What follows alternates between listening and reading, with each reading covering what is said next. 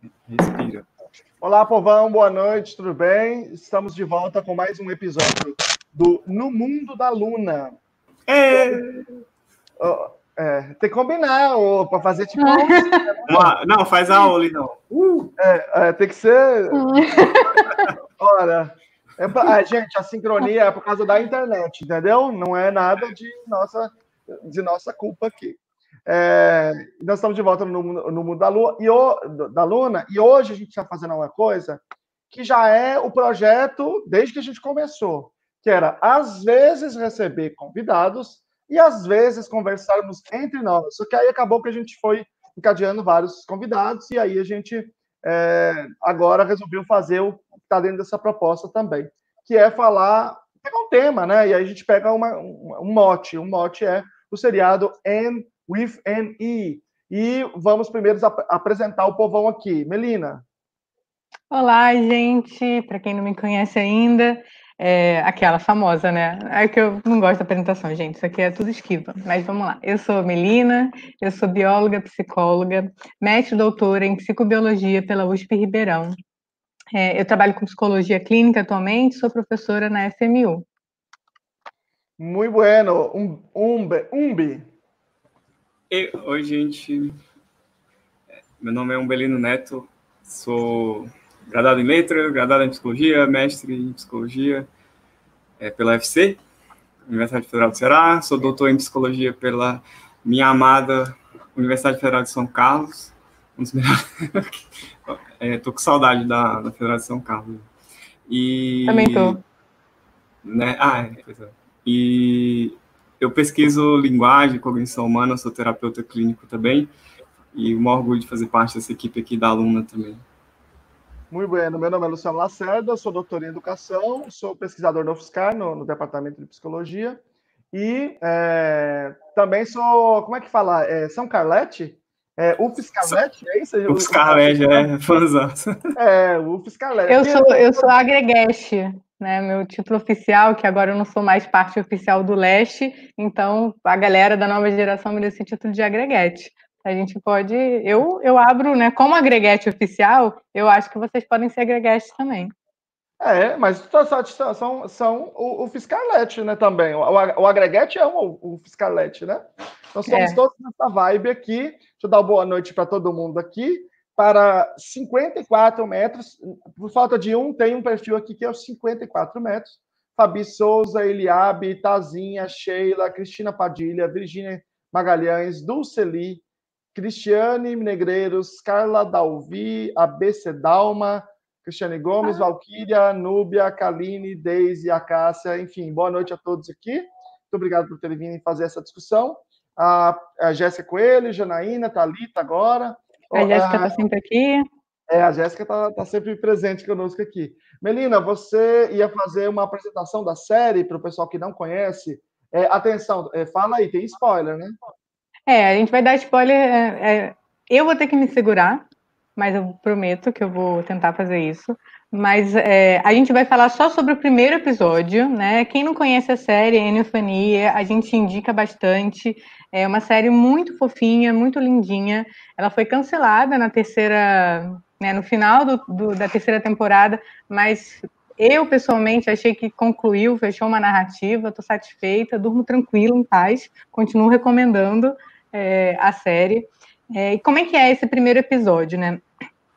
A, a Anne, ela é uma menina de 13 anos, órfã, e aparece esse, tem esse casal, o Matthew e a Marilla, é, que querem adotar um, uma criança, um menino, para ajudar o Matthew com as tarefas, né? Eles são fazendeiros, eles são fazendeiros canadenses. Eles vivem nesse lugar que, é, que eu não sei exatamente onde fica no Canadá, mas é, ele existe, Green Gables, é uma ilha, assim, é uma parte de uma ilha, e eles vão querem adotar um menino. E aí, quando o Matthew vai para a cidade, para a estação de trem, buscar essa criança, é, e happen to be, né, acontece que é a, a Anne, né, e, e ela vai, eles vão, é, o Matthew pega a criança e leva para para a fazenda, que é onde ele morava com a irmã. Esse casal é um casal de irmãos, isso é muito interessante na série. É, e aí, chegando lá, a Marila fica meio em choque, porque ela não esperava, esperava um menino. É, tem umas relações ali com a vizinha também, que ajuda a, a criar essa expectativa e tal. E, e basicamente a, a série, esse, esse, esse arco, o arco dessa, desse primeiro episódio, é se a Anne vai ficar ou não hum, com, morando nesse casal, com esse casal nessa fazenda em Green Gables, e é, é o início de toda é, de todo o resto dos episódios, né? É, ela chegando em Green Gables e o que, que acontece, né? Aí é spoiler mesmo do, do que acontece. É, ela tem um comportamento bastante peculiar para os pares da época. É, ela fala para caramba, ela tem um vocabulário bastante rebuscado, bastante complexo, e ela inclusive fala isso, né, que as palavras é, que precisam de palavras grandes para descrever as maravilhas do mundo e tal. E isso chama bastante atenção em uma série de, de pessoas e relações, e é uma. Green Gables é, um, é um, uma cidadezinha, né? Todo mundo se conhece, então, um, um casal de irmãos que é conhecido por todo mundo, sabe? É, adotar uma criança né, tem um impacto, tem um, tem um efeito na comunidade inteira, então a comunidade se mobiliza. E aí, nesse processo de aceitar ou não a, a menina, e a comunidade ali de Green Gables também está aceitando ou não, né, negociando essa nova presença desse indivíduo na cidade.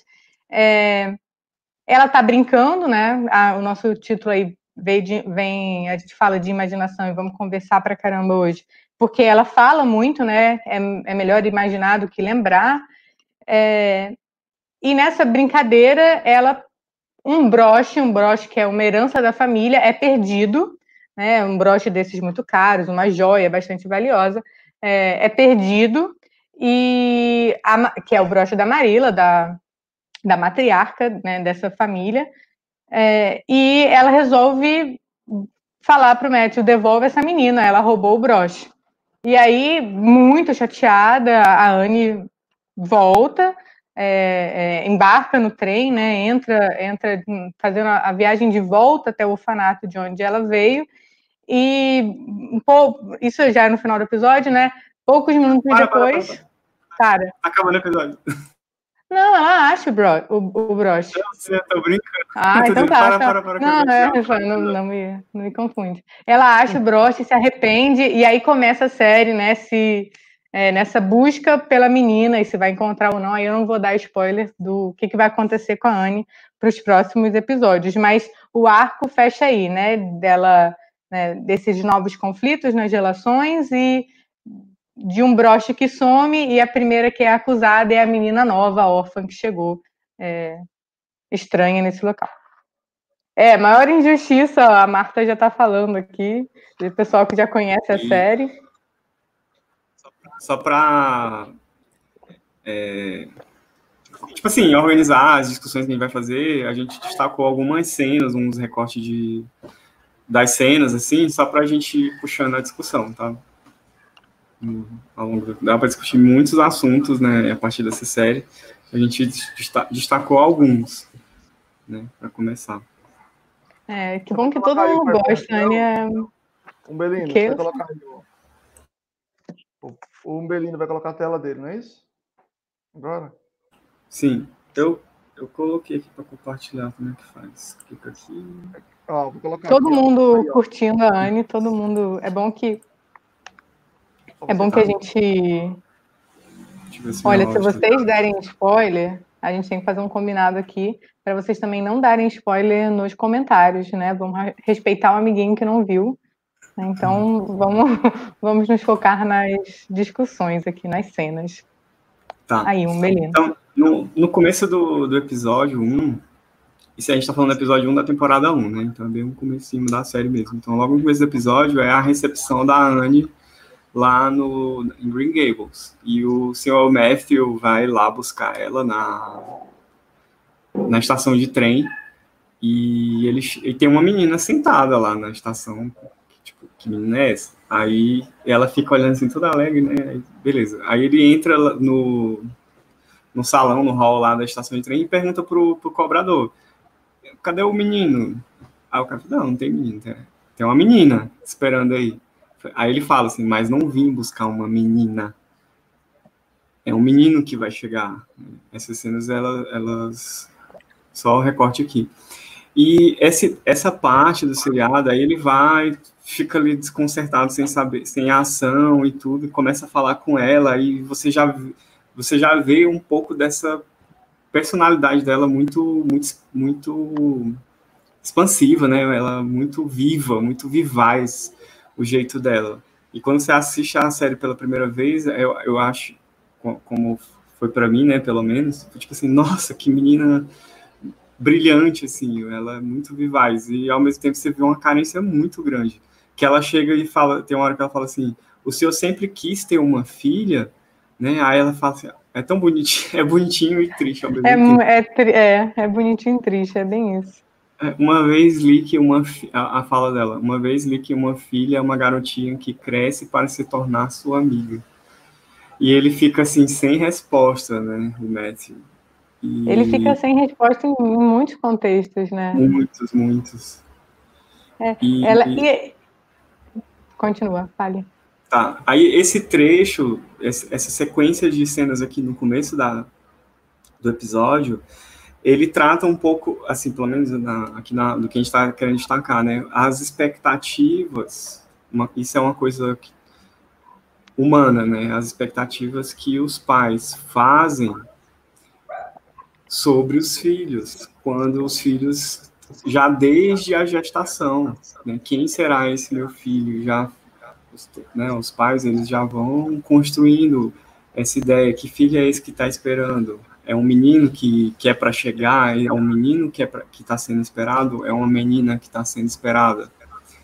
E o que usou a comunidade em que essa família, né, que esses pais é, fazem de onde esses pais fazem parte, e também tem algumas expectativas da comunidade, como a, a, cena, em seguida, essas cenas dela interagindo com o Matthew, é, elas são intercaladas com a cena da vizinha, a vizinha fofoqueira, interagindo é, com a Maria.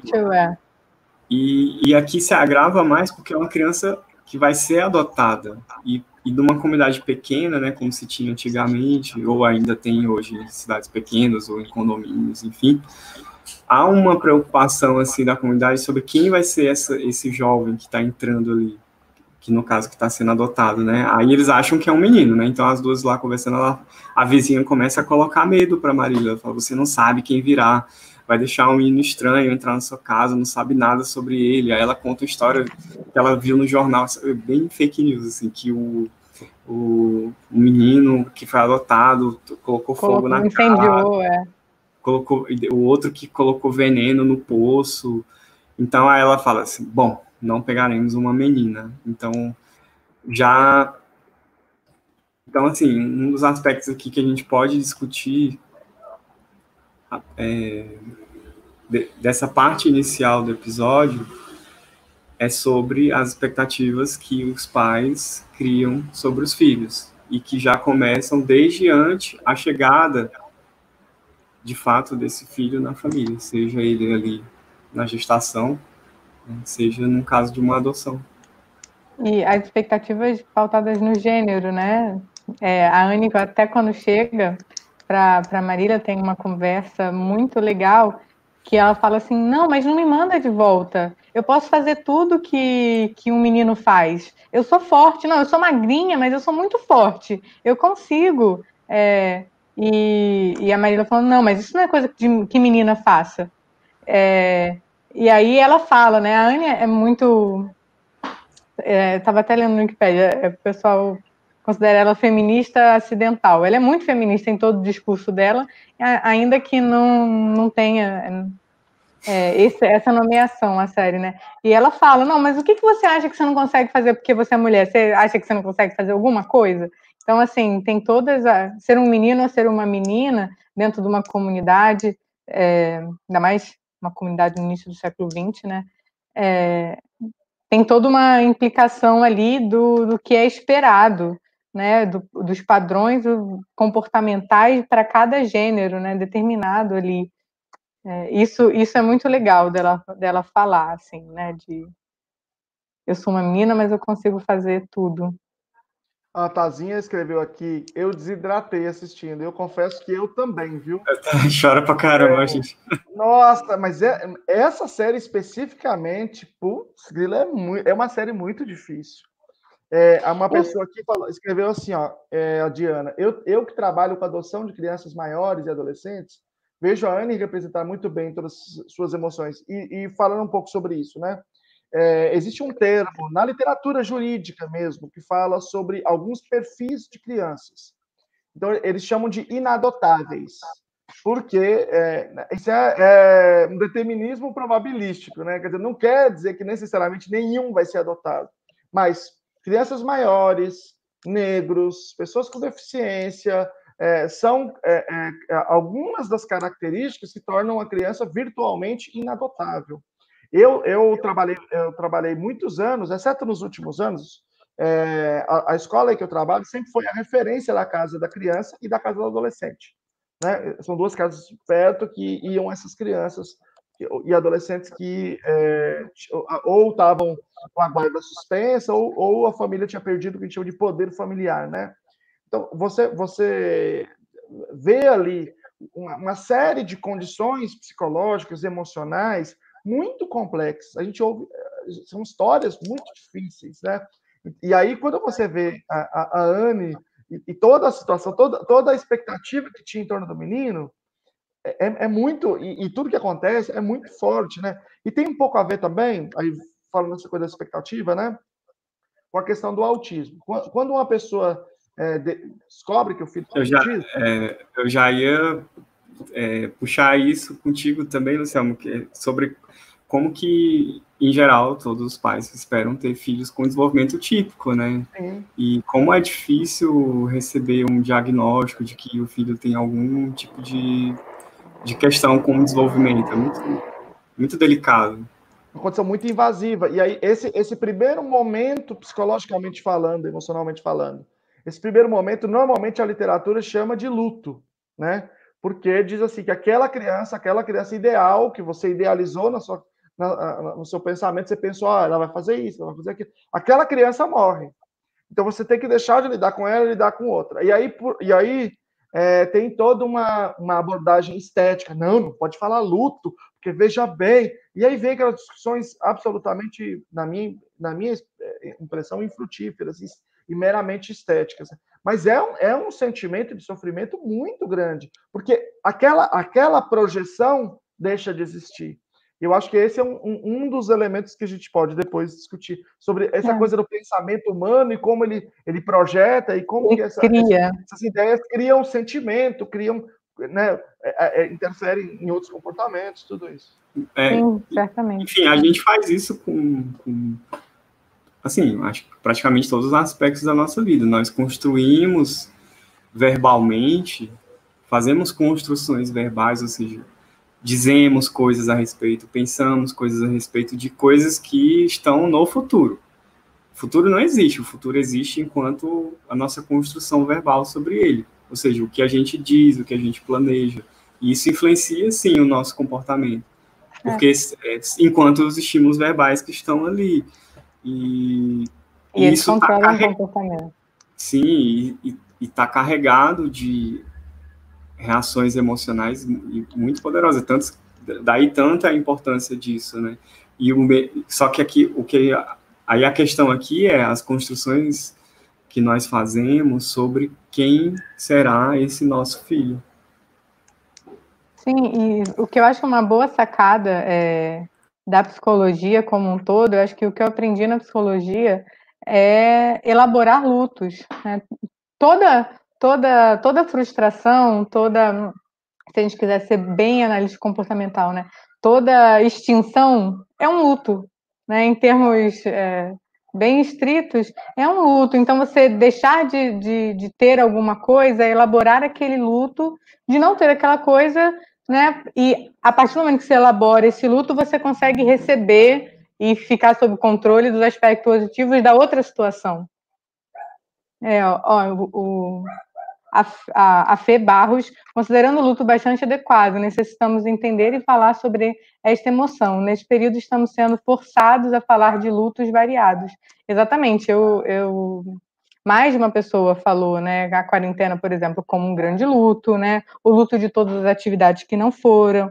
Então, é assim, é, mesmo para criança com um desenvolvimento típico, os pais têm que elaborar lutos. Imagina para criança, porque ninguém é a expectativa que se cria, né? Ninguém é, ninguém é obrigado a, a, a preencher a expectativa do outro. Eu até brinco assim, melhor criar galinha do que criar expectativa. Mas a gente cria. É, e assim, mesmo... Sempre falo isso, gente. E aí eu crio, quando eu crio uma expectativa, eu penso assim, cara, perdi uma oportunidade de comer um franguinho aqui. Lamento aí, pessoal. pessoal é, vegetariano com franguinhos. É, mas, enfim, para mesmo para o desenvolvimento típico, a gente tem lutos. Imagina uma criança com desenvolvimento atípico, né? Mais e mais lutos, porque mais e mais expectativas que a gente já sabe que não vão ser correspondidas. Né? E a gente, se, a partir do momento que a gente elabora esse luto, a gente se abre para o novo, a gente consegue é, ficar sob controle daqueles novos é, aspectos positivos, inclusive, muitos positivos, do que está por vir, né? Da... Tem uma exposição que eu acho muito, que para mim foi muito importante, de 2000, ela foi em 2016, eu estava em São Paulo, que a ideia é, era chamava Incerteza Viva, e a ideia era desvincular a incerteza do medo. Né? Num ambiente que está tá, tá em constante mudança, a gente precisa aprender a é, a fazer outros pareamentos com a incerteza, né? É, a incerteza não é sempre negativo, né? Então, o que a, a, incerteza traz de novidade, que é que torna tudo possível de ser mais agradável. Vamos para o próximo? Próximo. Vamos. Vamos. Bom, então, outra, uma cena que é muito forte também é quando finalmente a, a Anne chega na casa, né? E a Marília, ela já olha assim aquela menina ali, ela e ela já vinha tão alegre, né, no caminho. A gente quando for falar de imaginação vai, vai trazer essa cena mais adiante. A gente está falando aqui da recepção da criança na família, né? Mas enfim. Então, como foi essa recepção da Anne? Então, ela, foi terrível. Onde está o menino? Assim, onde que está essa criança que eu estava idealizando, que eu esperava? E tem uma discussão aqui também sobre assim sobre as questões de gênero, né? Sobre o quão o quão meninos eram ou, ou ainda são, né? Depende da, da cultura familiar, mais valorizados do que meninas. Né? E ela fala, mas devia ser um menino. Pedimos um menino para a senhora Spencer. A senhora Spencer é a, é a mulher que fez o contato com, com a orfanato e tudo mais. E ela tratou a Anne, essa, essa cena é bem cortante, corta o coração da gente, porque ela tratou a Anne assim, tipo, aquela pessoa assim que fez um pedido ali no, do, na, sei lá, na pizzaria e veio, ah, eu pedi pizza de calabresa e veio de mussarela. Tipo assim, eu pedi isso e não veio o meu pedido. E é um ser humano que tem ali na frente dela, só que foi tratado como só um recurso, né, um objeto que foi solicitado para cumprir uma tarefa. E ela e, fa... e... Era essa mesmo. relação que ela queria mesmo, né? Assim, a, ela, é, quando eles estão falando aí nesse começo da, da adoção, é uma mera formalidade. Eles queriam uma criança para trabalhar no campo com o Matthew. Então, assim, não era uma adoção, não era uma relação afetiva. Então, hum. era, era puramente circunstancial a adoção né? Se tivesse. Tanto que depois eles vão contratar um menino. Sim. E essa cena mostra pra gente também uma coisa, assim, como que, tipo assim, em geral, criança não tem direito, sabe? É, é tratado como um indivíduo sem direito nenhum. Sem, tipo assim, é tratado como como é, objeto, várias vezes. Como objeto. Eu lembrei de, um, de uma situação na, na escola que eu fiz a minha pesquisa, que o menino lá, é, a gente vinha fazer a pesquisa no laboratório de informática e um, do, um dos participantes, né, o, é, criança de 10 anos, ele estava meio gripado e estava com um lencinho, sabe, para assoar o nariz e tudo mais. Aí a, uma, a, uma professora que ficava cuidando do, do laboratório de informática brigou com ele, assim, alguma coisa sobre o lenço que ele estava usando, sabe? E ela foi muito, tipo assim, muito desrespeitosa com ele. Só que como que eu fiquei sabendo disso? Tipo assim, eu fui lá chamar as turmas para vir para participar da pesquisa, aí esse menino não queria mais. Ué, o que, que, que aconteceu? O que você não quer mais? Aí veio toda a história, que a professora foi muito desrespeitosa com ele. E ela tava, aí a, ele falou com a mãe, né, que, tipo assim, não, eu não quero ir mais na pesquisa por, por causa de fulana, a professora. E a professora ficou ofendidíssima que ele foi reclamar. Tipo, a criança ficou ofendeu, como... É. Ela ofendeu ele, a criança, e se ofendeu por ele ter se ofendido, entendeu? Tipo, ele... Tipo, é um tipo de exemplo, a criança não tem direito nenhum. Se fosse com um adulto, mano, se eu tivesse te ofendido, eu enquanto adulto, eu ia pedir desculpa para você. Ela, ela não, ela queria que ele pedisse desculpa porque ele se ofendeu, porque ele, porque ela o ofendeu e ele se sentiu ofendido e reclamou. Mas posso então, falar um pouco sobre isso? É, é, sim, sim. Eu acho que isso, isso é um, um fenômeno estrutural, sistêmico, que tem a ver com, é, com a escola e tem a ver com a análise do comportamento, na minha opinião. Que é o seguinte, ou, ou com a ausência dela. É, eu, eu, te, eu, te, contei uma piada agora no, no outro live que eu estava, que era o seguinte: é uma. Falei assim, imagina um cara que está há 300 anos é, congelado, né? Aí ele, ele, ele. Você já deve ter ouvido essa piada. E aí ele é descongelado, está vivo, tipo Capitão América, assim, né? É, e aí ele vai, ele fica atordoado, né? Porque ele entra dentro da igreja, as pessoas estão dançando, tem telão, ele fica, meu Deus. Aí ele sai, ele vai na rua, tem uns coisas andando sozinhos, carro, né? As pessoas, ele fala, o que está acontecendo, pelo amor? Aí ele entra dentro de um restaurante, é um fast food, as pessoas estão usando um cartão, ele, ele fica preocupadíssimo, ele fica né, angustiado. Aí ele entra dentro de uma escola, ele fala, meu Deus, ainda bem que eu cheguei num lugar que eu reconheço. É, tudo igual. Né? É, porque a escola é a mesma, é a, é a mesma coisa, é a mesma sala, é a mesma. As crianças estão com telinha agora na mão. Não, calma aí, mas, chegou na é. escola, não tinha ninguém. É, sem ser o comportamento, mas a, a estrutura, a, a, a, a lógica da escola. Aí vem a grande questão. A escola é a mesma, mas as crianças não são. E isso muda tudo. Porque aquela escola era adaptada para outra população e não é essa. E qual que é a grande questão? que não acho que seja o celular. A grande questão é a seguinte: veja, eu sou de um lugar muito conservador, sou de Teófilo Otoni, é, divisa de Minas Gerais com Bahia. Então, eu, apesar de não ser tão velho, eu cheguei a apanhar de professor. O professor tranquilamente podia bater no aluno na minha cidade, né? Frei Antelmo Cropa, lembro da professora me dar uma, uma sacode legal. Bom, então o que acontece? Quando o indivíduo emitia comportamentos adequados, nada acontecia. Mas quando ele emitia comportamentos inadequados, eles eram punidos, e punidos com estímulos incondicionados. A dor é incondicionada, em tese, né? A não ser que tenha um condicionamento específico. Sim. Então ela batia. Depois, bater ficou. perdeu legitimidade política. Então, professores hoje não podem mais bater. Só que, veja, vamos lá, o menino, ele não tem que sentar na sala? Tem. E se ele deitar no chão? que, que o professor faz? Ele dá um xingo no menino. E aí ele, para fugir do xingo, ele senta.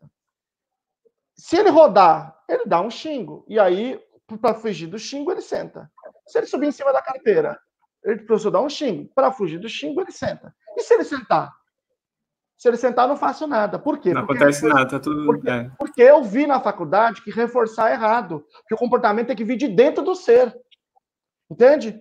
É, isso na faculdade é muito forte, isso é dito a todo momento. O comportamento tem que vir de dentro. Então você não pode reforçar, que reforçar é errado. Então. É, é dito que é, essas recompensas, esses elogios e tudo, pontos, é, é tipo, tá subornando Isso, o estudante, é. não tá promovendo a autonomia dele, etc. Essas conversas assim. Bom, o que eu quero dizer é o seguinte: a escola é uma agência que basicamente tem uma metodologia de ensino, chama-se punição. Só que antigamente ela trabalhava com punição incondicionada. Agora ela trabalha com punição condicionada. Quer dizer, a bronca só é punição se o menino aprender, porque em algum momento ele se comportar, diminuindo um certo comportamento quando aquilo acontecer. Só que isso não acontece com grande parte dos estudantes. Então, os estudantes, na verdade, você dá uma bronca e, tipo, mais uma. Então, na verdade, isso acaba sendo reforço, principalmente que as pessoas trabalham cada vez mais, dão menos atenção para as crianças, elas estão mais com a operação motivacional para atenção é maior ainda. Então, é, então, o que acontece é o seguinte: o professor vai e ele dá aquela bronca. Só que essa bronca não funciona direito. Daí ele escala, pá. daí ele escala, pá. e ele vai subindo isso aqui. Então, a humilhação, a humilhação é, é, é uma prática sistemática é, de, de professores. Por quê? Porque eles estão escalando a única forma que eles conseguem controlar comportamento. Eu me lembro Sim, falta, situação... falta muito repertório, né, para é, eu me lembro de uma situação muito engraçada, muito engraçada, que foi o seguinte: um aluno, a mãe do aluno chegou na diretora e falou: meu, meu, meu, meu, meu filho foi chamado de imbecil pelo professor tal, professor de arte. E é um absurdo que meu filho é um bom aluno. Aí, eu estava no lugar, eu vi. Daí chamou o professor, chamou o aluno, falou: aconteceu isso aqui. Aí o professor: não, não, não. Houve uma confusão. Não era você, era o de trás, foi fulano. Ah, fulano! Entendi agora, gente. Tá vendo? Foi só um mal entendido. Entendeu? Então, é, então mas, é, mas Luciano, eu acho que tudo isso, tudo isso da, da educação é um reflexo de, também de uma sociedade que acho que a Anne fala, fala uma frase que é muito que é muito legal, que é, ela fala mais ou menos assim, é, eu não entendo por que, que as crianças, por que, que as pessoas têm tanto filho, se criança dá tanto trabalho, elas estão sempre reclamando das crianças. Por que, que quer ter criança? Né? E assim, a nossa sociedade como um todo, é, e, a, e, aí eu vou, vou, fazer até essa circunscrição assim mais para a realidade latino-americana e as nossas relações de afeto, a gente trata a criança como uma posse nossa. E isso passa demais pelo afeto, não passa só pela punição. É meu filho, eu que sei cuidar, eu que tenho que dar. É, é o carinho é meu, e é assim, entre relações de carinho é, e de afeto, e de ultrapassar o limite, de ultrapassar o limite da privacidade, é, de de cuidar para caramba, e eu tenho certeza que todo mundo aqui que trabalha com a galera com desenvolvimento atípico, por exemplo, tem vai vai vai ter experiência com isso, né? Da criança tá crescendo e tá precisando se expor, precisa se expor para desenvolver mais habilidades sociais, precisa se expor é, em, em, relações afetivas românticas e, e os pais querem proteger, né? Querem proteger como se fosse assim a minha posse. E dentro dessa relação, isso é muito complicado culturalmente, é claro que vai passar pela escola e vai passar pelo manejo que os professores têm, isso acaba invalidando e a gente acaba colocando de novo a criança no lugar de um ser que não decide, de um ser que, que, que, que não é um ser, né? Que vai ser, é um vir a ser. Né? A criança é sempre um vir a ser. A gente trata a criança como o que, que você vai ser quando crescer? Aí quando, quando você crescer, você vai entender. E a gente não está é, a gente não está ensinando ela a, a, discriminar os próprios sentimentos ali, naquele, ali naquele momento. A gente geralmente não está perguntando o que, que ela está entendendo daquela situação naquele momento. A gente trata ela sem respeito, né? A gente, tipo, a gente fala assim, senta aí agora. E aí depois a gente espera que ela não grite, mas o nosso modelo é grito. Então, tem, tem um monte de coisas, e aí eu acho que, que passa pelo repertório dos professores e passa pela dificuldade da, das relações em sala. Normalmente, um professor que tem mais repertório, né, além dos repertórios de punição, ele é dito como professor carismático, né, como se fosse um dom do professor ser carismático, ser, ter paciência, e se aquilo não, pudesse ser aprendido. Muitas vezes, isso eu, eu costumo falar, é, o professor carismático é o professor que está olhando para a criança como uma outra pessoa, né, como um, alguém que merece respeito, né, alguém que ele vai precisar conversar, alguém que se frustra, alguém, enfim, alguém que ele respeita também, né, alguém que ele tem uma relação um pouco mais horizontal. Que é sim, é... tem, tem várias coisas para comentar.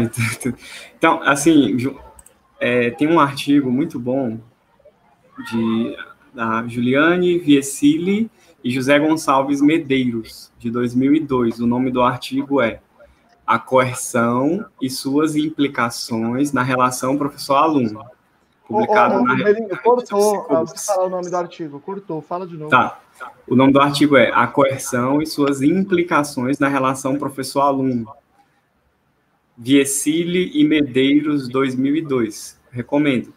Que eles discutem é, esse ciclo vicioso da, na, que existe na relação professor-aluno, de, de aplicar apenas práticas coercitivas e, e em geral, essas, é, esse tratamento mais coercitivo é, é mais voltado para o aluno que já tem dificuldade de aprendizagem, e aí esse aluno que já tem dificuldade de aprendizagem é mais punido e menos reforçado, e aí ele acaba se engajando em mais comportamentos de problema que não ajudam ele a aprender, e vai gerando um ciclo vicioso. Né? Aí o, ele se comporta pior, o professor briga mais, e, e assim por diante. E isso acontece em casa também, muitas vezes. Né? A, tá lá a criança brincando e de repente chega a mãe e arranca o brinquedo. Tipo assim, acabou o horário da brincadeira, aí a, a mãe não chega assim, falando, ah, ó, meu filho, já deu o horário e tudo, vamos, agora, agora é hora de fazer, sei lá, tarefa, é hora de ajudar aqui. Já chega arrancando da mão o brinquedo e tudo. Aí a criança, como um, como um indivíduo sensível, como qualquer um outro, já chega arrancando. Nessas horas a gente, eu, eu, é, em situações assim, eu já perguntei para a mãe, tá, você, tá aqui, você, digamos que você tá assistindo sua novela. Eu chego lá desligando a, a sua televisão e falando, ó, oh, tá na hora de lavar a louça. Como é que você ia reagir comigo? Eu ia ficar revoltadíssimo. Então, o seu filho não é diferente. Ele tem sentimentos é. também. É, é, até em tarefas a gente faz isso assim muito sem perceber. Uma amiga minha estava contando que ela, ela, tem uma neném de um ano e pouquinho. E aí a neném estava com um suportezinho e ela estava lavando a louça e a neném estava lavando a louça ali junto com ela, batendo na pia, brincando com a água. Quando a mãe acabou de lavar a louça, ela simplesmente fechou a água, pegou a neném e foi embora, né? Saiu da cozinha. Foi um escândalo do caramba. Aí, assim, Aí os pais acham assim, acabou esse, né? O que, que foi esse escândalo? Não, foi esse escândalo por quê? Porque ninguém ensinou ali, e a mãe também não percebeu, né? Não estou longe de mim aqui tá acusando essa mãe de alguma coisa, mas assim, para a criança simplesmente foi interrompida do nada, uma puta extinção. Né? Aí depois, o que, que essa, essa mãe, que é a minha amiga, aprendeu? Assim que ela acaba de lavar a louça, ela faz assim para a criança, assim: somos um time? Aí a criança bate a mão, aí acaba, e parou o escândalo, né? E assim, mas imagina se, se ela não faz isso, né? Eu achei essa história maravilhosa, eu conto ela como é, didática em sala de aula. Imagina se ela não faz isso, ela continua, ela briga com a criança porque tá chorando. E a criança nem entendeu. A criança está chorando ali, ela se frustrou e ela nem entendeu. E muitas vezes a gente faz isso, a gente, é, né, a história que você contou, a gente, a gente não ensina, não dá uma instrução, e espera que a criança atenda a expectativa que a gente tem sobre determinada atividade, sobre determinado comportamento, e a gente briga com a criança quando, quando não sabe. Isso é muito fácil de acontecer, e mesmo analistas do comportamento vão fazer, vamos fazer. Eu já fiz com meu irmão mais novo, né, e fazemos o tempo inteiro, porque não estamos o tempo inteiro analisando as contingências e avaliando todas as consequências. Imagina, a gente está a gente está, né? A mãe estava sob controle da louça que acabou e pegou a criança e foi embora. Ela, ela não estava pensando que a criança estava brincando, blá blá blá blá. Mas é, o tempo inteiro a gente está, né? E, e daí uma, um aspecto cultural, né? A gente está negligenciando e dizendo que os espaços não são da criança. Eu vou, vou pegar aqui uma pergunta da Jéssica que acho que é muito boa, que é é, me pergunto bastante sobre onde se encontra o limite da, da, autonomia de uma criança enquanto indivíduo. Até onde a criança responde por si, por ser uma indivíduo, né? Eu acho que é uma pergunta fantástica. Acho que vai muito no, no campo, né, da, das decisões éticas, até onde a gente consegue avaliar que a criança tem capacidade, tem repertório, tem segurança, né? Onde vale a pena se colocar a criança para se expor e o se expor vai ser, sei lá, é, um, um, limão azedo, vai ser uma, um brinquedo que bateu no dedo dela, vai dar um choro, beleza, até onde se expor vai ser se expor com risco de vida, vai ser se expor com um machucado grave, enfim. E, e, e essa é a dia... e essa questão da autonomia da, da criança, o limite dessa autonomia é bem essa dialética entre liberdade e disciplina. E eu acho que a palavra aí dialética é bem adequada, porque o que, é dialético? O movimento dialético é de tese que algo é colocado, antítese que contradiz em algum aspecto aquilo que foi colocado inicialmente e que pode chegar numa síntese com, entre essas, esses dois elementos que se contradisseram inicialmente. Então, o, o movimento dialético, é, a ideia de dialética é, diz respeito a isso, né? Esse movimento de transformação, que você traz uma coisa, depois traz outra. Então, há uma dialética muito muito forte entre disciplina e liberdade. Como que a, a, gente tem, né? Poxa, a gente. Não, acho que uma só é possível. Uhum. Uma é, disciplina e liberdade, elas só são possíveis juntas, né? Acho que Sim. aí, aí eu, quando a gente começou a discutir, né? E a gente, a gente falou que ia falar isso esse episódio. Gente, a gente começa a, a, a ter ideia para um tema e a gente começa a discutir e a gente já se pegou vendo que assim, nossa, a discussão tá muito boa, a gente já podia ter tá, tá lá tá no sábado, tá gravando, é. né? Mas é, é, vou lembrar da, dessa nossa discussão, que para mim eu tenho que trazer aqui o Paulo Freire, né? Que disciplina sem liberdade é, é tirania e liberdade sem disciplina é libertinagem. Então, assim, as duas, Sim. elas só funcionam juntas, né? Assim, o próprio ambiente, o ambiente físico e o ambiente social, vai, vai punindo no sentido bem analítico comportamental, né? Vai diminuindo a frequência do que é inadequado, do que é, é, é perigoso em alguma medida, e, e, vai reforçando e vai selecionando repertórios adequados, né? Mas como a gente mantém isso, né, esse adequado e esse inadequado, dentro de um, de um contexto de liberdade, que para mim vai, vai né, de práticas né, antirracistas, é, antimachistas e, e, e, nesses contextos assim de escolha que eu acho que voltando um pouquinho para o episódio, a Anne traz muito isso, né? É, ela, ela sofre coisas Sim. por ser órfã, ela sofre coisas por ser ruiva, ela sofre né, aversivos ali por ser mulher, é pra caramba. E por ser oh. inteligente, né, inclusive, porque ela quebra expectativas. Quando ela, ela expressa o que ela está pensando, ela expressa o que ela está sentindo e ninguém ali naquela sociedade está acostumado de uma, uma criança ser tão expressiva, assim, e se colocar como alguém ali, mais ou menos é. igual, né? Se bem que ela é, ao mesmo tempo, ela é super obediente ao mesmo tempo, né? Porque, enfim, ela quer estar, ela faz é, ela é super agradável, né? Quando, quando ela vai... É, para mim, essa cena é muito bonitinha, né? Quando a, a, vizinha briga com ela e desrespeita ela totalmente, né? Que ela não tá nem ofendendo a Anne. Ela tá falando pra Marila o quanto aquela menina é feia, magrela, ruiva, né? Fraquinha. Essa, só, só, contextualizando, tem essa cena em que a vizinha. É.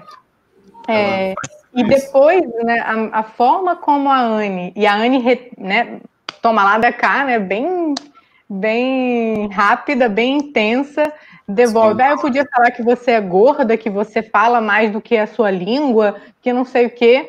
É, ela, ela fala, ela fala até. Eu vi essa série em inglês, gente, toda hora eu porque o vocabulário dela eu não tenho, eu não tive acesso. O vocabulário dela é super rebuscado. É, então ela fala até de um jeito muito muito claro para algumas audiências e até inacessível para outras, né? Não, é, assim. bem, é, é aquela, aquele xingamento assim do, dos deputados xingando lá no Congresso para não quebrar o decoro, né? Vossa Excelência é, é um grande, é, grandíssimo enemigo. É. Só a guerra das paroxitas, né? Das proparoxitas, né?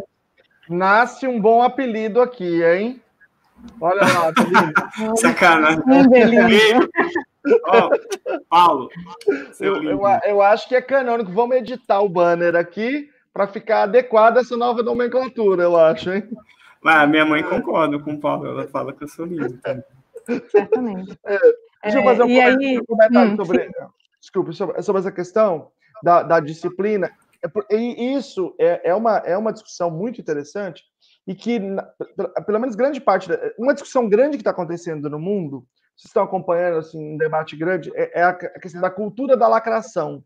Né? Acabou de sair um, um, um, manifesto muito grande de vários intelectuais, o Noam Chomsky, inclusive a galera toda lá, e, e, e um pessoal dizendo que não, que, que isso é bom, porque, enfim, uma discussão está saindo, acho que estão publicando no New York Times, uma coisa assim. É, e na, a educação funciona muito por isso, né? Essa ideia de ciência não, não tem muito, muito impacto na educação. Tem uma cultura muito estética, né? Então, eu, eu vou dar um exemplo, já que está falando de, de disciplina e liberdade. Uniforme escolar. Eu posso tanto fazer um, uma, uma, um discurso assim, o uniforme escolar é aquele que vai trazer a igualdade entre as crianças, porque, e, e, elas vão ficar iguais naquilo que elas realmente são, são crianças. E elas não vão ficar disputando pelo poder de cada um que tem o, a, o dinheiro de comprar essa camisa, porque vira uma, um, um desfile de moda e uma disputa de valor aquisitivo. Quer dizer, você põe em pauta uma disputa que não deveria estar.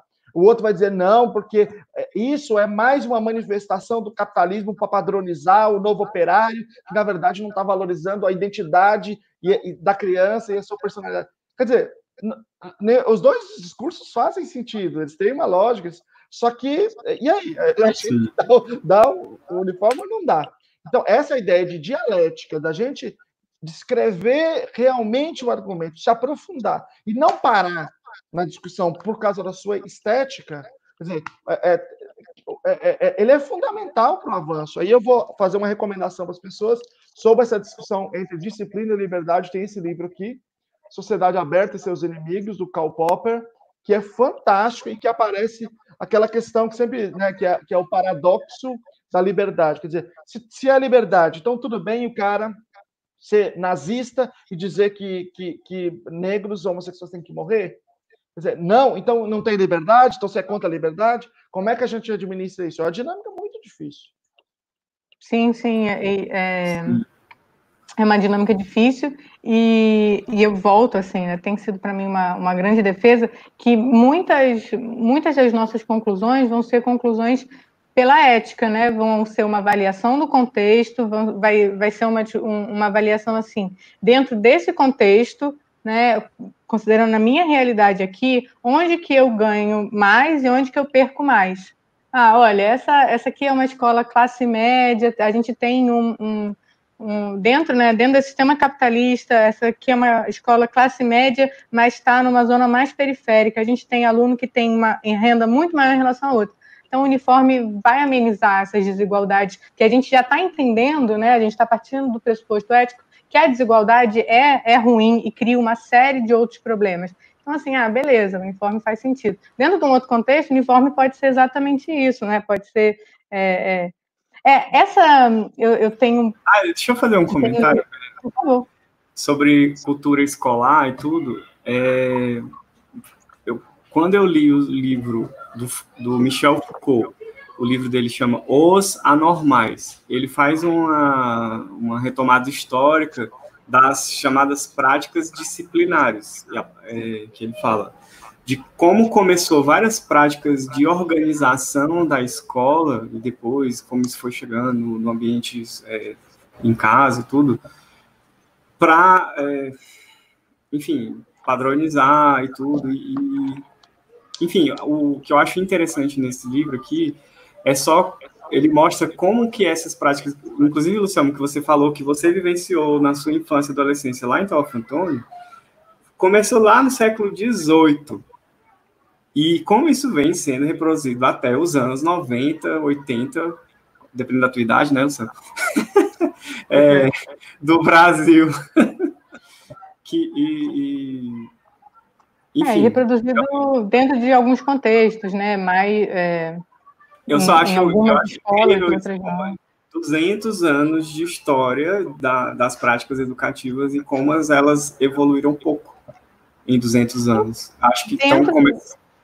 Acho que assim, Agora, dentro de um contexto latino-americano. A gente tem, é, é, sempre bom a gente é, é, circunscrever é, a, da onde a gente está falando, pensando nisso, né? Assim, a gente tem uma história de colonização francesa na educação imensa assim, muitas das nossas práticas estão pautadas nessa educação é, latina europeia, né? É, muito francesa, e os franceses sim têm um, uma pegada aí, gostam aí de um, de um uniforme, gostam de uma sala de aula, né? Uma coisa assim mais mais do jeito que a gente conhece da pedagogia tradicional. Então, certamente, a gente está quase acabando, eu estou aqui pensando, né? A gente quase não falou de imaginação. E aí é onde que, que entra é, porque tem uma frase que a Anne fala, é, prefiro imaginar a lembrar. E eu acho essa, essa, essa frase dela muito boa, é, e eu acho que tem tudo a ver com disciplina e liberdade, porque quando, ela, quando aparecem as lembranças dela, são lembranças muito ruins, são lembranças em que ela está sendo agredida, são lembranças em que ela está passando fome, é, que ela está sofrendo violências, assim, tanto no orfanato quanto na casa onde ela trabalhou, que ela ajudava a cuidar das oito crianças que tinham lá. É, então, assim, a lembrança dela é muito aversiva. Então, a imaginação coloca ela, né, fora do contato dessa realidade aversiva e meio que num projeto, e aí eu acho que fala muito da série, assim, meio num projeto de utopia, porque eu acho que ela se comporta de um jeito muito diferente numa sociedade que ainda não tá, não existe ali. E até a musiquinha é, do, da abertura fala assim, né, você tá, you are ahead by a century, né, você tá um século à frente da sua, dos seus pares. Então, eu acho que a imaginação coloca ela nesse discurso é, aparentemente utópico, né, mas o lugar da utopia como é, um modelo de comportamentos que a gente que a gente gostaria que a sociedade tivesse, assim. Eu vou fazer uma pergunta provocativa para o Umbelino para responder. Então, o que, o que, a Melina, o que a Melina descreveu é a imaginação dela é, ela é aumentada de probabilidade por meio de reforço negativo. Isso. Ou seja, ela se comporta imaginando para fugir de um estímulo aversivo, que é a lembrança. Minha pergunta é a seguinte, Umbelina. Então, você está querendo dizer para mim que imaginação é comportamento, não vem da subjetividade? Porque qual é o papel da subjetividade, então, aí? Muito bom. Primeiro que, assim, da nossa perspectiva que a gente vem trabalhando, a gente olha para a subjetividade enquanto todo um processo de comportamentos que são emitidos de maneira privada. O que, que significa de maneira privada? Que apenas aquele indivíduo que está emitindo esse comportamento consegue observar. E aí isso entra o imaginar, o lembrar, o raciocinar, o pensar, etc. Ou seja, essas coisas que a gente faz aqui sozinho. Que só, tipo assim, eu tô lembrando uma coisa aqui. E eu estou ouvindo e vendo imagens que você não está ouvindo nem vendo. Isso é, a gente chama de um comportamento privado que compõe o que a gente chama de subjetividade. E é comportamento também. É influenciado pelas contingências, como essa do imaginar da Anne, que são coisas que ela pensa para si, que ela pensa sobre as coisas, e, e o pensar aí é como ela descreve as coisas. É, inclusive, a, a, na narrativa, né, geralmente na narrativa audiovisual, para facilitar a nossa vida enquanto audiência, né, o lembrar é mostrado como cenas, né, mais cenas. Aí às vezes um pouquinho é a é. fotografia para dizer que não é a realidade, né? É uma é fica mais preto e branco, né? no da Anne fica meio preto e branco. E, e a imaginação também, né? Assim, aparecem cenas, né? tipo, às vezes começa a... aí aparece a cena da pessoa imaginando. Né? Isso. Né?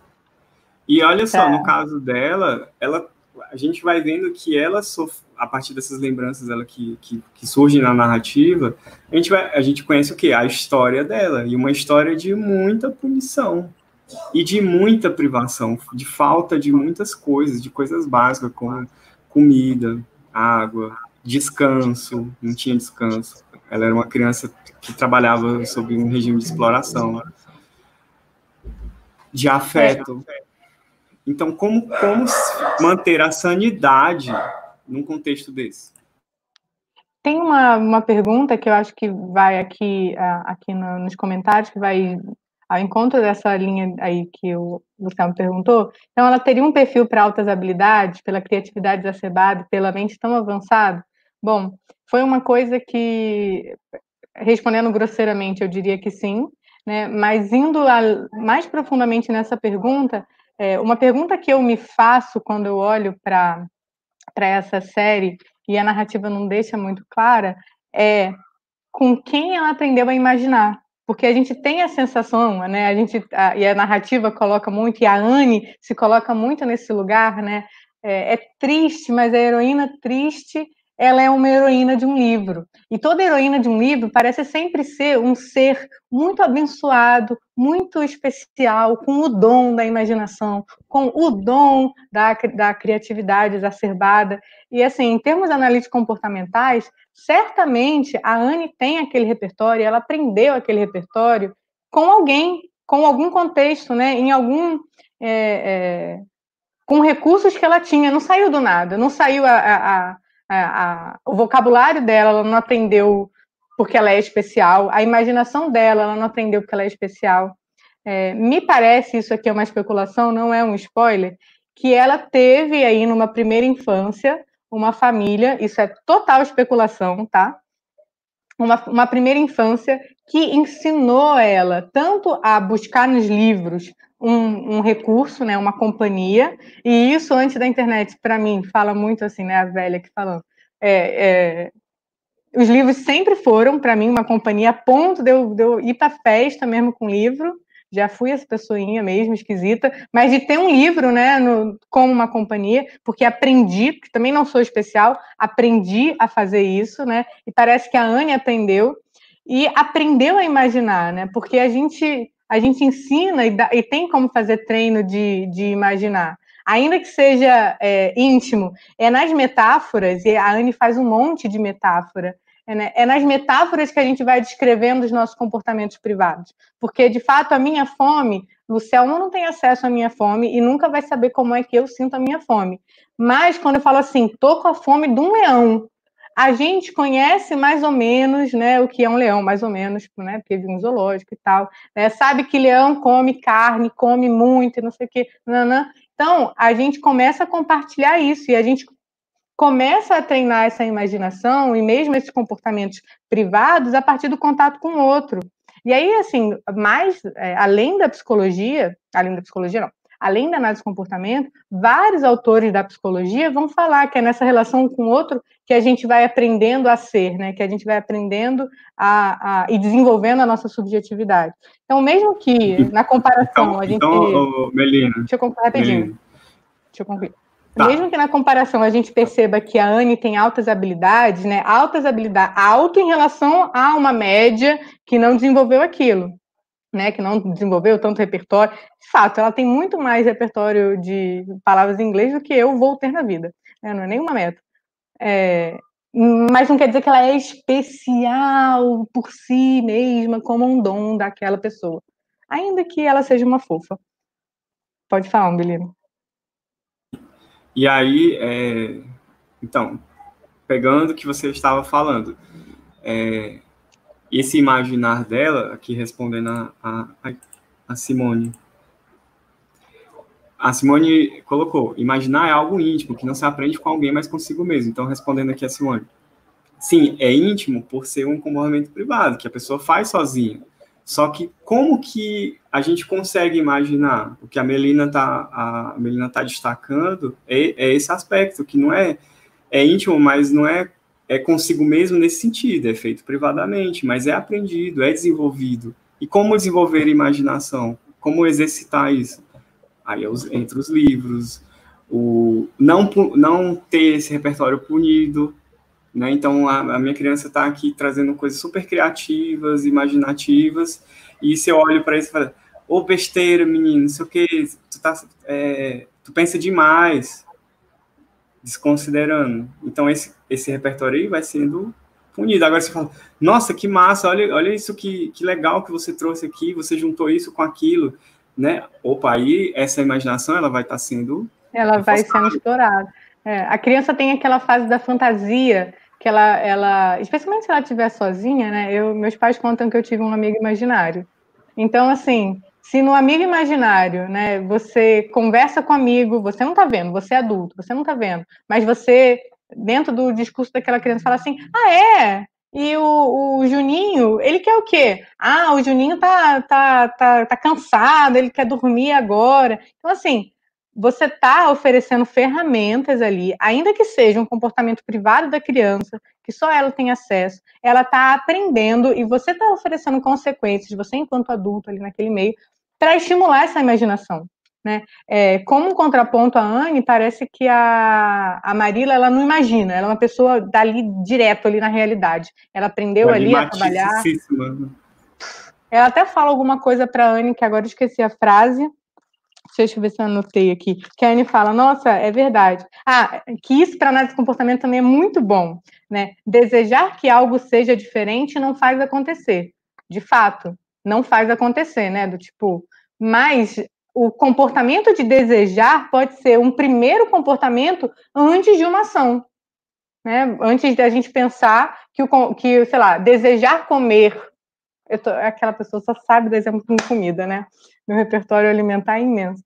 Mas, assim, desejar comer um bolo pode ser o primeiro comportamento envolvido na ação de comer um bolo. Né? Então, não, não, altera né, a materialidade do comer o bolo em si, mas altera o organismo, o comportamento do organismo. Então, faz parte. Deixa eu dar uma sugestão para o pessoal aqui, esse livrinho do Hernando, que é muito legal, Criatividade, suas origens produtos em uma perspectiva comportamental. E deixa eu falar, deixa eu fazer uma, uma fala. Vou, vou estar junto com o Sérgio aqui, vou discordar da Avelina sobre a história da, da, dessa, da Anne. É, Veja, em geral, de um modo geral, a gente vai aprender realmente por meio de uma outra pessoa. Então, o que, que o Skinner diz lá? O que, que, que é ensinar? Ensinar é eu modificar meu comportamento para o outro aprender, de modo que quem é ensinado aprende mais rapidamente do que quem não o é. Né? Porque, é, é, é mas aí não é exatamente de, é, do que quem não o é, mas é, é mais improvável que alguém que não seja ensinado aprenda rapidamente. Mas isso é uma questão probabilística. Então, vamos imaginar o seguinte: imaginemos que ela está é, tá numa situação extremamente aversiva, ela aprendeu a ler por meio de todas as situações de violência e tudo que tem lá, ok? Que, que, que tinha, mas o indivíduo aprendia a ler, mesmo que seja por reforço negativo. E aí, quando ela teve acesso ao livro, ela teve acesso a um livro muito simples. E aí, vamos pensar na modelagem aí né? ou seja, aproximação sucessiva. Muito simples, mas que tinha uma história. Uma história que permitiu a ela que, que por um minuto, por um segundo, ela, é, ela conseguisse fugir. E se a gente pensar, se probabilisticamente, se um caso em um bilhão, não importa, que aquilo pode ter sido desenvolvido por esta relação é, é, direta entre ela e os livros. Em tese, pode, sem ter uma outra pessoa que a tenha ensinado. Aí você fala assim, ah, sim, mas isso é altissimamente improvável. Sim, é altamente provável, mas é por isso que tem um, tem um caso especial, que a, a, série vai trabalhar com essa improbabilidade. Isso, é, isso é, é, a, é, a, é a possibilidade do, narra, do narrador aí. É, mas é, eu acho que essa é uma das questões, por exemplo, essas excepcionalidades que, que acontecem por, é, pela própria variação da espécie e que, porque né, nos variamos incrivelmente entre nós, e também pela, pela, pela conjunção de variáveis que, sei lá, por coincidência, é, faz surgir certas coisas. É, é, essa é uma das manifestações que torna mais difícil para a gente discutir com o público é, por que, que o comportamento humano é controlado por variáveis. Assim, não é, não. Porque tem uma família de 10 crianças e só uma que virou doutor e todo mundo virou bandido. Então, tem um conjunto de coincidências, de variáveis se entrelaçando para fazer esse indivíduo virar, virar, virar doutor do tamanho do mundo. Né? Então, probabilisticamente, aquilo ali era muito improvável, mas essas variáveis elas estão todas entrelaçadas e podem acontecer. E eu acho que essa é uma das questões que torna que, que, que dificulta a gente fazer essa discussão. E a sociedade não é feita por gênios. Nós não somos gênios. Gênios são exceções. Né? Sim, mas, mas é, é, a gente é nessa trabalha para as exceções, a gente trabalha para e... nós que somos pessoas comuns, né? enfim. Mas é por isso. Não, mas eu acho que, que, que eu não, não, vejo vocês discordando de mim, que assim, o ensinar aqui não quer dizer que tem que ser exatamente uma pessoa. Não tem que ser exatamente uma pessoa com afeto, é, de forma. Eu trabalhei com aprendizagem incidental no mestrado. Então, assim, ensinar, né? Talvez eu talvez seja mais adequado falar aprender, né? Que ela aprendeu, ela aprendeu, né? Que assim, essa coisa do altas habilidades, da, da genialidade, traz a gente, todo o nosso vocabulário, traz a gente para um, para uma gênese criadora, e é, é isso que eu estou tentando desfazer aqui. Que por algumas condições, e ela teve condições, e dizer que ela não teve condições é negar a base do behaviorismo radical, ela se tornou quem ela era.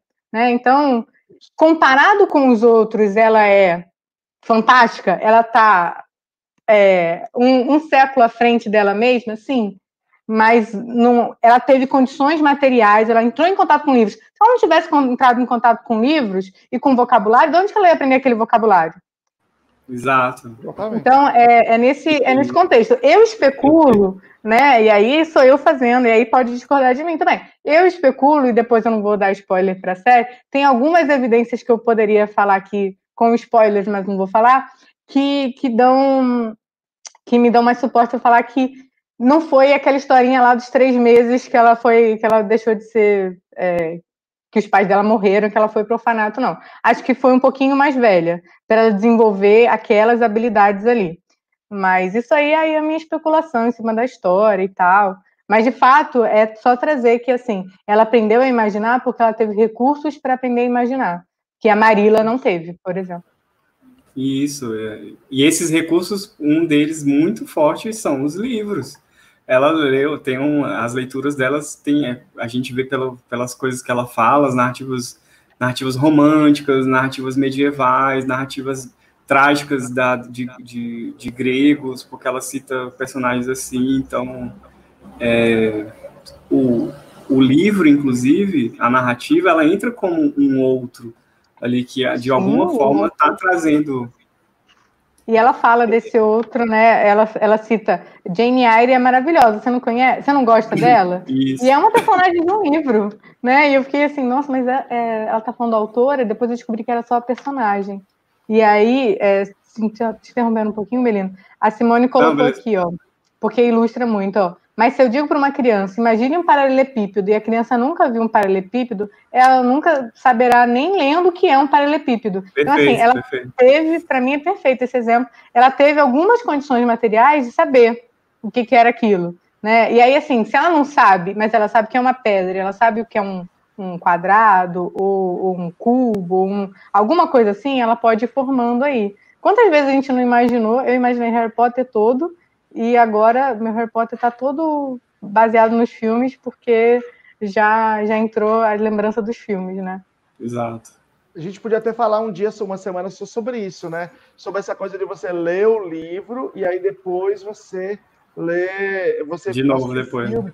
Porque quando você leu. Não, não, mas não só, mas. Ah, o filme, lê, entendi. Ah. Porque quando você lê, cada. Nós três aqui lemos o mesmo livro, mas nós formamos imagens completamente diferente desse livro, porque temos histórias Isso. diferentes de vidas, de vida, Sim. né? E Sim. aí, e aí, e aí o, o, o, o filme não, o filme, assim, a imagem é essa, né? Ele não tem essa, embora, claro, você também pode fazer outras relações, mas a imagem está lá. É, e isso é muito interessante nessa relação. Até, você sabe que tem uma coisa que eu sempre falava, é, eu sempre gostei de conversar com os alunos e com os pais dos alunos sobre leitura, eu sempre falei muito disso. E tinha uma coisa que eu falava antes de conhecer o behaviorismo, que eu dizia que eu, eu sempre gostei de gibi, eu tinha coleção de coisas dos X-Men e tal. Mas eu sempre falei assim, ó, é, não tem o mesmo papel, assim, do ponto de vista da, do, do desenvolvimento é, intelectual, e eu dizia que justamente era por conta disso, porque no gibi já está a imagem. E no tá livro, tá no livro você constrói isso, e esse é, esse é o. Não sei, sempre, sempre tive a impressão de que esse era um exercício fundamental, entendeu? É, sim, e ao mesmo tempo, é, assim, sim e não, porque é, eu concordo contigo que para aumentar a complexidade da tarefa de imaginar, é interessante que a gente retire as imagens, mas as imagens, e eu vou, vou citar a, a Anne falando, as imagens, as experiências que a gente tem no mundo, elas são necessárias, assim, elas são é, é, como é que é uma coisa que, olha, fugindo aqui a palavra para descrever, são fundamentais para a gente conseguir imaginar, porque ela fala assim, na hora que ela está passando por aquele caminho lindo de, de cerejeiras brancas e pelo lago, ela fala assim, nossa, essa é a primeira coisa que eu não consigo melhorar com a minha imaginação. Então, assim, se ela não tem aquela imagem para dar suporte para ela, ela não. A partir daquela, daquela imagem, ela agora pode, né, a gente pode pensar assim: olha, o paraíso é composto de um caminho de cerejeiras, né, é, e, e, e lagos ao redor. Se ela não tem aquela imagem, é o que a Simone falou, não dá para não dá para construir o paralelepípedo sem alguma coisa. Então, assim, acho que o gibi, e aí eu aprendi a ler muito com o gibi, no início também sou uma gibizeira aqui, para o início da tarefa é, é, fundamental, né? A gente poder fazer o pareamento. O livro infantil tem pareamento com imagem, e... mas para desenvolver. A gente está aqui discutindo agora o assunto da compreensão de textos, né? Aí tem uma, uma, uma, uma referência em português sobre isso, que é o capítulo 2 da minha tese, tá? Na análise do comportamento. Alguém que escreveu sobre compreensão e leitura de textos. É, fui eu na minha tese 2019, capítulo 2. Eu li, é muito bom. Não é toda a tese que eu leio. Que é, é justamente o que, na, o que na educação se fala sobre o conhecimento de mundo do leitor. O que é esse conhecimento de mundo? É todo o seu repertório que a gente chama de, em behaviorês, de intraverbal.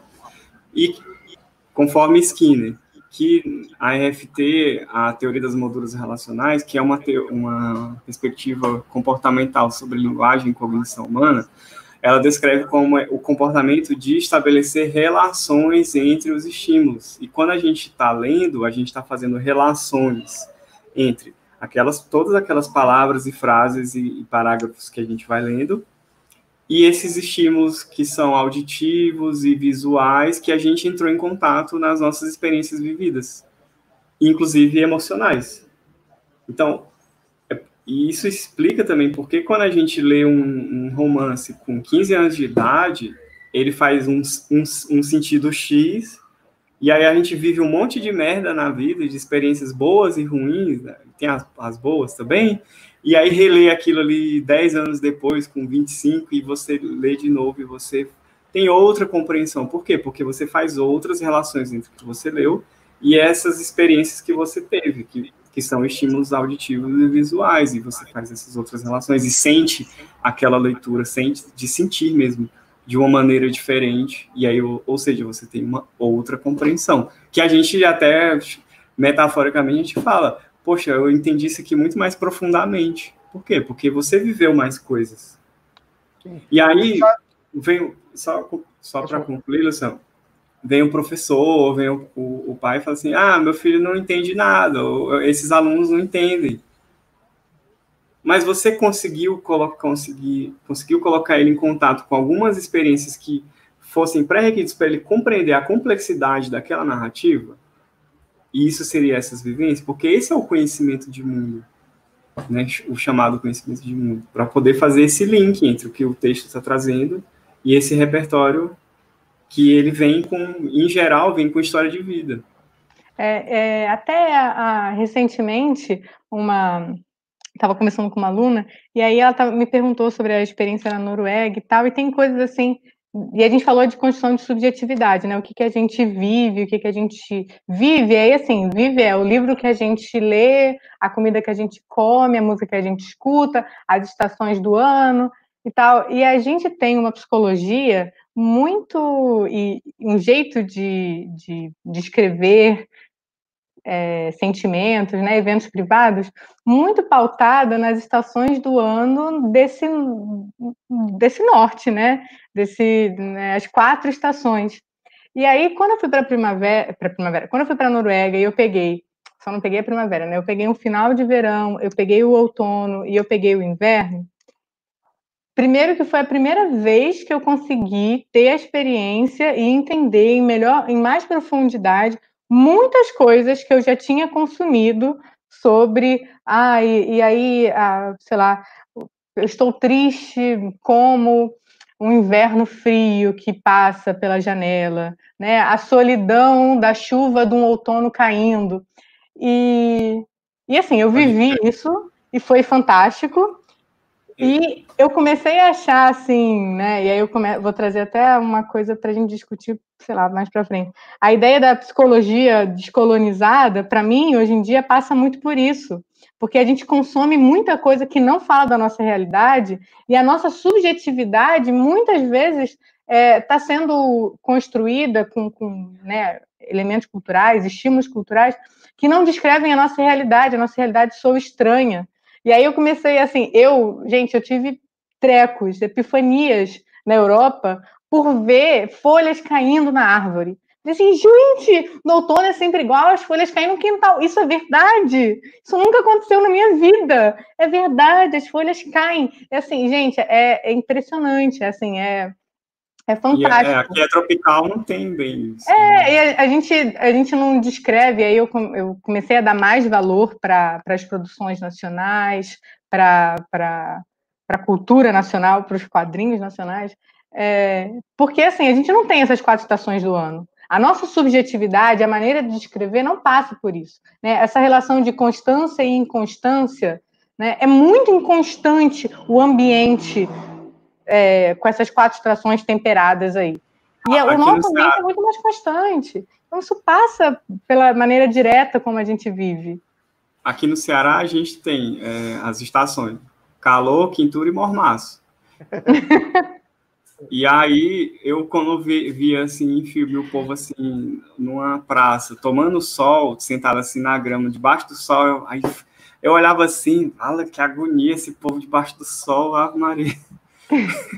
E aí... Quarta estação, pelando, quarta estação é pelando. É. É, eu sempre vi filme americano e questionando assim, mas como é que a pessoa fica de casaco e, e no sol? Como é que aguenta? que tá, tá sol e tá frio, nem não, não funcionava isso. Eu gosto de é. série agora, tipo assim, esse pessoal tudo sem máscara, viu? É, sem máscara. Pegando a mão do outro. Sim, isso, olha, isso com certeza vai ter impacto para a, a, relação da máscara para as crianças que estão aí na primeira infância agora. Nossa, com certeza. A maneira como elas percebem face e tal, certamente vai, vai ser diferente. Pessoal, nós já passamos bastante do nosso tempo aqui. É, vamos marcar um outro para a gente descobrir, é, é, discutir. É, a gente pega um mote de filme, que é adaptação de literatura, para a gente discutir compreensão leitora e subjetividade com algum filme, beleza? O que, vocês acham? Pô, massa, massa. E eu já coloquei para vocês aqui a tese do Umbelino, coloquei nos comentários, só clicar lá, que está lá no repositório da UFSCar, e aí vocês podem acessar gratuitamente a tese, é só, talvez, não sei se tem que fazer um cadastro lá e você já baixa um. Não, tá, é livre acesso. É só baixar. Acesso, é. Ah, e sempre o um comentário, gente. É, a gente está aqui discutindo, a gente está vendo um comentário de todo mundo, nunca dá tempo de comentar todos, e muito obrigado pela participação, é muito massa. É, realmente reforça o nosso comportamento de estar tá fazendo a discussão aqui de ver a, a, a, participação de vocês. E eu acredito que rola, acaba rolando também um diálogo com cada um que está participando aqui, né, no chat. Então é muito massa. Obrigado mesmo pela, pela participação. Muito, enriquece muito, muito aqui a, a discussão. Com certeza. Vamos para as palavras finais aí, Melina. Ah, gente, olha, queria mais uma vez recomendar a série, ela é muito boa, e agradecer a participação de todo mundo. É, e é isso, muito obrigada tô, por essa oportunidade de dividir com vocês um monte de, de, de reflexões e de experiências, e, e tem, tem sido um prazer. Agora é um belindo. Ai, bestão. Diga aí um belindo. É... Ah, não sei, obrigado. Gente, obrigado mesmo. É, eu já estava agradecendo, né? Eu, eu me lembrei agora. Obrigado a você que está assistindo esse episódio depois da, da live, né? Que você está ouvindo aí, a, ou você está assistindo a essa gravação aqui no YouTube, ou você que está ouvindo esse episódio aqui no, no, no, no podcast. Spotify, no podcast. Spotify, isso, obrigado. E já estou aqui é, matutando o próximo episódio daqui a duas semanas. Pessoal, eu agradeço a todos vocês e, e peço para vocês para contribuírem também aqui, dizendo que o temas que gostariam de ouvir. Eu caí, o que aconteceu? Não, Belina? Não, Belina não caiu. Mas ela, acho que ela, ela não está me vendo, eu acho. É, ah, ela... gente, troca o like, mano. Tá vendo esse joinha aí no YouTube, ó? Dá um like nele, compartilha, viu? Que é. isso, gente? Me tornei a pessoa que eu mais temia, a pessoa que pede um joinha no YouTube. É, é time de blogueirinhos aqui agora, confirmado, consolidado. blogueirinhos consolidados. É isso aí. Curte, compartilha. É, então, é, é, é e coloca aqui as ideias de vocês. Ó, tem gente aí, ó, ah, um Belino após ler Skinner vai ao cinema. É verdade, que, é um, é, que é um, são dois livros, né? Então, Saiu é... o Walden 4, o Walden 4, que é bem legal. Então, sim, vocês sim, colocam aí as, as, ideias de vocês. A Natália já escreveu o um artigo, tem um desses dois livros, tem um artigo dela, inclusive. E aí a gente vai bolando. E a Nathalie, inclusive, boa lembrança, ela não veio hoje porque ela não está se sentindo bem. E fez muita falta. Exatamente. Seria Verdade. importantíssimo. Tchau para vocês. Então, tudo certo. Um abraço.